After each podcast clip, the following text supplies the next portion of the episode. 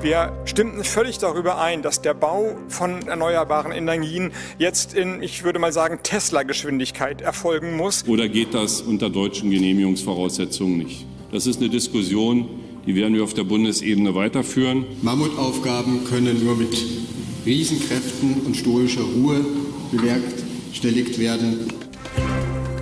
News Junkies. Was du heute wissen musst. Ein Info-Radio-Podcast. Hallo von den News Junkies. Wir sind Philipp Barnsdorf und Franziska Hoppen am Donnerstag, den 10. März. Deutschland ist mit der Energiekrise beschäftigt. Russland hat gedroht, den Gashahn abzudrehen. Die Preise steigen. Unternehmen sind teilweise in Existenzsorge. Jetzt wird überlegt, welche Alternativen gibt es. Und dazu hat Bundeswirtschafts- und Klimaschutzminister Robert Habeck von den Grünen etwas Spannendes gesagt das man vor ein paar Jahren von einem deutschen Politiker so noch nicht gehört hätte. Und zwar will Habeck die Energieinfrastruktur in Deutschland ausbauen, kennt man, aber in Achtung Tesla-Geschwindigkeit. Ja, mal kurz zum Hintergrund.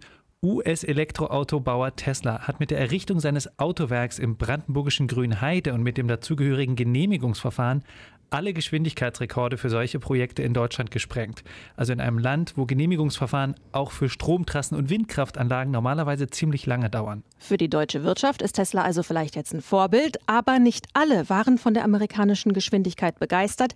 Manche fanden sie sogar richtig gefährlich. Vor allem Umweltschützer. Sie haben nämlich Tesla und den deutschen Behörden vorgeworfen, dass Schnelligkeit hier vor Genauigkeit und vor Umweltschutz geht. Und sie kritisieren, dass Tesla von der Politik übervorteilt wurde. Und deshalb deshalb fragen wir uns in dieser Folge, was heißt eigentlich Tesla-Geschwindigkeit und kann sie, jetzt mal ganz realistisch, auf den Rest von Deutschlands Verfahren übertragen werden und auf den Ausbau der Energieinfrastruktur? Wir spinnen diese Aussage mal versuchsweise weiter. Zuerst mal, wer uns News Junkies hört, der weiß, dass hier am Mikro Nummer zwei eine neue Stimme zu hören ist, nämlich Philipp Barnsdorf. Er ist Tesla-Junkie vom RBB24 Podcast Giga Grünheide. Willst du dich mal kurz vorstellen? Ja, hi. Äh, freut mich, dass ich hier auch mal bei euch dabei sein kann. Normalerweise berichte ich nämlich hauptsächlich über die Tesla-Ansiedlung in Brandenburg und darüber, was sie ökologisch, wirtschaftlich, sozial bedeutet. Für Brandenburg, aber auch für den Rest Deutschlands. Und in Anbetracht von Habecks großen Worten dachte ich mir, hole ich dich heute dazu. Und ich habe ja auch schon eure Folge gestern gehört. Da ging es ja um die Frage, ob die Energiewende in Deutschland jetzt durch Putins Angriffskrieg schneller kommen könnte. Von daher finde ich, schließt sich diese Folge da ganz gut an. Und wer noch mal mehr in Sachen deutsche Energiepolitik hören will, der kann in die News Junkies Folge gestern hören und auch in die News Junkies Folge vom 1.3. Da geht es unter anderem um die Frage, wie abhängig genau Deutschland von Russland ist. So, und jetzt habe ich immer den Ton von unserem Bundeswirtschaftsminister Robert Habeck. Hören wir mal rein. Wir stimmten völlig darüber ein, dass der Bau von Stromleitungen, von LNG-Terminals, von erneuerbaren Energien jetzt in, ich würde mal sagen, Tesla-Geschwindigkeit erfolgen muss und nicht in der Schlafmützigkeit, wie es bisher in Deutschland teilweise der Fall war. Ja, also Habeck hat noch mal ganz deutlich gewarnt vor den wirtschaftlichen Schäden und auch gesellschaftlichen Verwerfungen sollten jetzt die russischen Lieferungen ausfallen. Und damit sagt er, der Ökostromausbau ist jetzt nicht mehr nur das Rückgrat der Energiewende, sondern auch maßgebend für die nationale Sicherheit. Und er kann sich eben diesen Seitenhieb an die Verwaltung und Behörden auch nicht verkneifen. Dazu, wie langsam Genehmigungsverfahren bislang abgelaufen sind in Anbetracht dieser riesigen Herausforderung. Und über diese besondere Tesla-Geschwindigkeit, mit der alles vielleicht ein bisschen besser werden könnte, sprechen wir gleich noch mehr im Detail. Für unsere Hörer, die jetzt nicht aus Berlin und Brandenburg kommen und die die Aufregung der letzten zwei Jahre um Tesla nicht so mitbekommen haben, machen wir doch noch mal ein kleines Was bisher geschah. Philipp. Ja, zumal die Tesla-Ansiedlung ja auch nicht nur ein regionales Phänomen ist. Ne? Also Tesla will in Grünheide, also einer kleinen Gemeinde vor den Toren Berlins, 500.000 E-Autos bauen und das jedes Jahr. Damit wäre das die drittgrößte Autofabrik Deutschlands und unter den E-Autofabriken sicherlich die größte. Dabei entstehen natürlich auch ganz viele Arbeitsplätze, wahrscheinlich mehr als 10.000. Schließlich baut Tesla auch gerade noch an einer Batteriefabrik. Also die Bedeutung ist schon enorm. Und ich finde ja, Tesla ist auch überregional spannend, weil es ja exemplarisch für künftige Ansiedlungen und Bauvorhaben in Deutschland stehen könnte. Also es ist ja schon lange bekannt, dass Deutschland als Wirtschaftsstandort für ausländische Investoren immer unattraktiver wird, weil zu teuer, zu langsam, schlechte digitale Infrastruktur, zu hohe Steuern. Und jetzt haben wir aber einen Fall, wo jemand Deutschland ausnahmsweise mal richtig sexy fand. Und das, obwohl wirklich hier zwei Welten aufeinander geprallt sind. Also Unternehmen aus dem Silicon Valley, total innovativ, experimentierfreudig, risikofreudig. Chef ist der reichste Mann der Welt. Und auf der anderen Seite haben wir die Brandenburger schnarchige Gemütlichkeit, zumindest am Anfang. Ja, in Brandenburg sind ja in den letzten Jahren schon einige große Wirtschaftshoffnungen letztlich gescheitert, unter anderem auch BMW. Die wollten Anfang der 2000er Jahre nämlich in Grünheide auch ein Autowerk bauen, haben sich dann letztendlich aber für Leipzig entschieden. Und dieses Grundstück, das mhm. damals für BMW gedacht war, das hat sich jetzt dann 2019 Tesla geschnappt. Das hat natürlich für große Aufregung gesorgt in Grünheide. Mhm. Man muss sich vorstellen, Grünheide, das sind so mehrere kleine Örtchen zwischen Wald und Wiesen mit insgesamt so circa 9000 Einwohnern. Viele Berliner fahren da auch am Wochenende zum Spazieren hin. Also eigentlich eher Idylle als Hightech-Autoproduktion. Total. Und jetzt hat Tesla Ende 2019 verkündet, dass sie nach Grünheide ziehen werden. Gut zwei Jahre später steht das Werk und zwar ein ziemlich großes, wie ein Raumschiff im Nadelwald. Und jetzt haben sie auch die finale Baugenehmigung seit letztem Freitag, also ziemlich frisch. Und jetzt können sie ihre Autos verkaufen. Na, fast. Gerade gestern ging intern eine Einladung von Tesla raus am 22. März, also in knapp zwei Wochen, da soll der Delivery Day sein, denn da sollen dann die ersten Teslas Made in Brandenburg übergeben werden. Es ging jetzt zwar dann nicht ganz so schnell, wie Elon Musk das ursprünglich mal angekündigt hatte, aber dennoch so ein Riesenwerk, also mehr als 20 Fußballfelder groß gebaut in zwei Jahren, das ist schon ziemlich schnell. Und zum Vergleich, der Ausbau der erneuerbaren Energien in Deutschland, um die es Habeck geht, der schlurft da regelrecht dahin. Also vor allem die Windenergie. Da mangelt es an Flächen, die Genehmigungsverfahren ziehen sich über Jahre hin und Bürgerinitiativen gehen auch ziemlich systematisch gegen Windprojekte vor Gericht als Beispiel.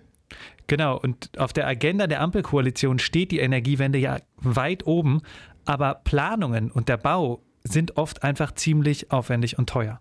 Es ist also logistisch eine ziemliche Herausforderung. Die Stromerzeugung wird auch gleichzeitig immer vielfältiger und dezentraler, also heißt immer kleinere Stromerzeugungsanlagen wie jetzt Windparks zum Beispiel, die müssen an das Netz angeschlossen werden und das heißt noch mehr Verfahren. Auf der Vorhabenliste der Bundesregierung standen vor dem Ukraine-Krieg rund 100 Projekte mit diversen 1000 Kilometern Leitungen, die neu gebaut werden sollen.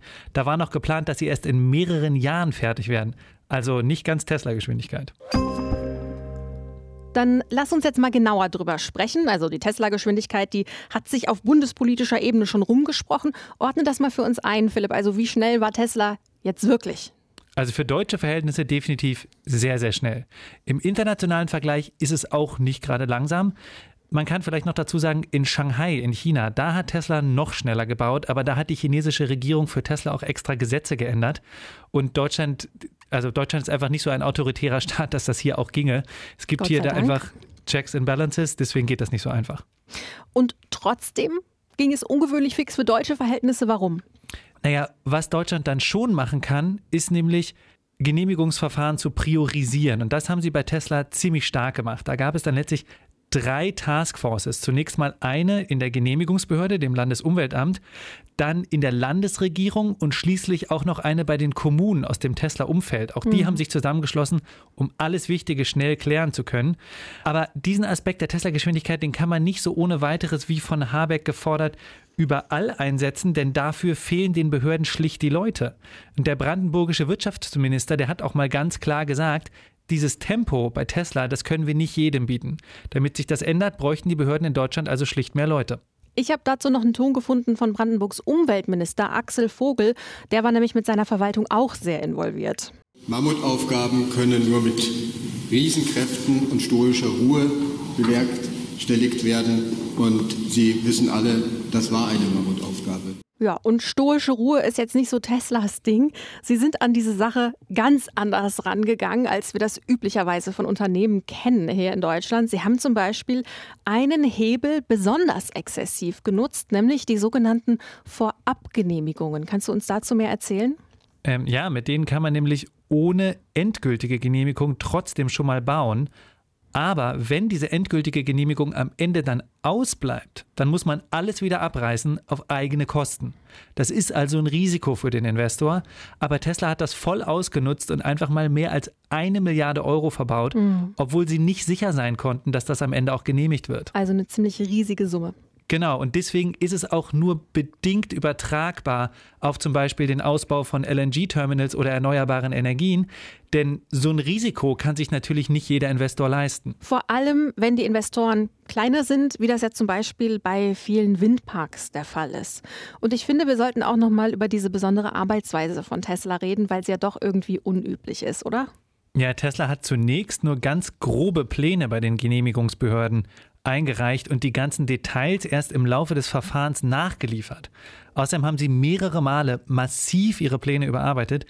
Ein Stück weit ist das typisch USA, da läuft es oft eher so, aber das deutsche Genehmigungsrecht ist darauf einfach nicht ausgelegt, sodass das Verfahren hier insgesamt dreimal neu gestartet werden musste. Wobei ich mir da auch immer gedacht habe, okay, also die Verwaltung hier, die sind irgendwie aufwendig, aber immerhin, sie arbeiten ordentlich. Ja, ich würde auch davon ausgehen, dass die Genehmigung hier auch vor Gericht bestehen wird. Aber es gab auch immer wieder Klagen von Umweltverbänden. Die gingen dann erst zum Verwaltungsgericht und dann nochmal zum Oberverwaltungsgericht. Die haben zwar jetzt bei Tesla letztlich nicht viel Zeit gekostet, aber manche fürchten, dass es schon Investoren abschreckt, wenn es so viele Gerichtsinstanzen und Einspruchsmöglichkeiten gibt. Dazu hat sich auch der brandenburgische Wirtschaftsminister Jörg Steinbach schon mal geäußert. Ich bin definitiv ein Fan unseres Rechtsstaates und deshalb bin ich auch definitiv ein Fan des Vier-Augen-Prinzips. Aber wir brauchen nicht ein Sechs-Augen-Prinzip. Also man kann darüber nachdenken, aber man darf auch nicht vergessen, viele Einspruchsmöglichkeiten in Deutschland stammen aus EU-Recht. Genau, und das betrifft zum Beispiel ganz konkret den Windradausbau, den ja Habeck angesprochen hat. Manche Umweltschützer gehen ja gegen Windräder vor, weil durch sie Vögel sterben, die laut EU gefährdet sind. Und da widersprechen sich dann manchmal einfach Umweltschutz und Klimaschutz. Und nochmal in Sachen preußische Genauigkeit bei den Behörden. Ich musste immer an all diese Dokumente denken, die da ausgedruckt wurden, was auch immer äh, viele sehr plastisch erzählt haben. Das kann man wohl sagen. Also Brandenburgs Umweltminister Axel Vogel, der hat das so beschrieben. Wenn wir heute den Genehmigungsbescheid nach 4 Bundesemissionsschutzgesetz in Frankfurt oder überreichen konnten, dann war das nicht ein Papierchen, sondern es war ein Genehmigungsbescheid mit 536 Seiten und 23.700 Seiten Antragsunterlagen, die auch zu dem Bescheid mit dazugehörten. 66 Aktenordner, also praktisch ein Kleinlastwagen voll, äh, ist jetzt das Ergebnis dieses akribischen Arbeitens und Zusammenwirkens dieser Behörden. Ja, ein Kleinlaster voll Akten. Und da wird einfach klar, ein Punkt, an dem diese Genehmigungsverfahren in Deutschland verlangsamen, das ist die mangelnde Digitalisierung. Auf jeden Fall. Es ist ja auch so, oft sind mehrere Behörden an diesen Genehmigungsverfahren beteiligt. Und wenn die Akten dann jedes Mal von der Hauspost von Büro zu Büro getragen werden müssen, dann dauert das einfach viel länger, als wenn man sich das digital schicken könnte. Und dann ist da auch noch die Öffentlichkeitsbeteiligung. Da können Bürger Fragen und Anregungen zum Projekt stellen, auch bei einem Windrad oder bei einer Stromleitung. Das ist was Gutes. Aber bei Tesla hat das sehr lange gedauert, weil eben alle Fragen in einer riesigen Turnhalle sehr langwierig diskutiert wurden. Und anschließend mussten die Behörden dann mehr als 1000 Seiten nochmal zusätzlich Protokoll schreiben. Und das hat einfach Monate gedauert. Allerdings gab es bei Tesla da mehrere Runden dieser Öffentlichkeitsbeteiligung und bei den späteren wurden die Argumente dann online ausgetauscht. Das ging dann auch schneller. Also da sieht man es, durch mehr Digitalisierung könnten Genehmigungsverfahren definitiv beschleunigt werden. Und genau das haben die Regierungsparteien ja eigentlich auch in ihrem Koalitionsvertrag festgeschrieben. Und ich habe dann nochmal mit dem Deutschen Institut für Wirtschaftsforschung gesprochen und habe die gefragt, was haltet ihr denn eigentlich von diesem schnellen Tesla-Genehmigungsverfahren und was sagt ihr zu den Verfahren, wie sie bisher in Deutschland gelaufen sind? Und da hat mir Alexander Schirsch Folgendes gesagt. Man muss sich klar machen, dass Verzögerungen im Genehmigungsprozess häufig dazu führen, dass die Kosten für die umzusetzenden Projekte steigen. Das passiert allein deshalb, weil die Preise eben über die Zeit steigen. Und äh, hätten wir schnellere Genehmigungsverfahren in Deutschland, würden davon alle profitieren, Konsumenten genauso wie Unternehmen, weil man eben schnell Preis- und Planungssicherheit herstellt. Also Tesla-Geschwindigkeit grundsätzlich ja, sagt das DEW, aber um dieses Kapitel dann ja auch abzuschließen, ist es realistisch? Ist dann halt schon eine andere Frage. Er sagt bei großen Projekten ja, aber. Für die Mehrzahl der Projekte Gerade wenn es kleinere Projekte sind, wie einzelne Windräder oder kleinere Windparks, ist das allerdings nicht zu erwarten. Tja, Zeit für ein Fazit? Klar.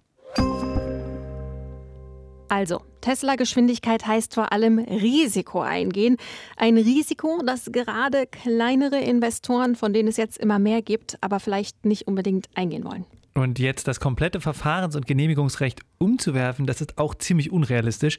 Aber es gibt einzelne Schritte, die viel bringen könnten. Zum Beispiel mehr Personal, weniger Gerichtsinstanzen, mehr Digitalisierung. Aber auch das sind jetzt nicht gerade Ad-Hoc-Maßnahmen. Fazit, gut gemeinter Vorschlag mit der Tesla-Geschwindigkeit, aber gerade noch etwas unrealistisch.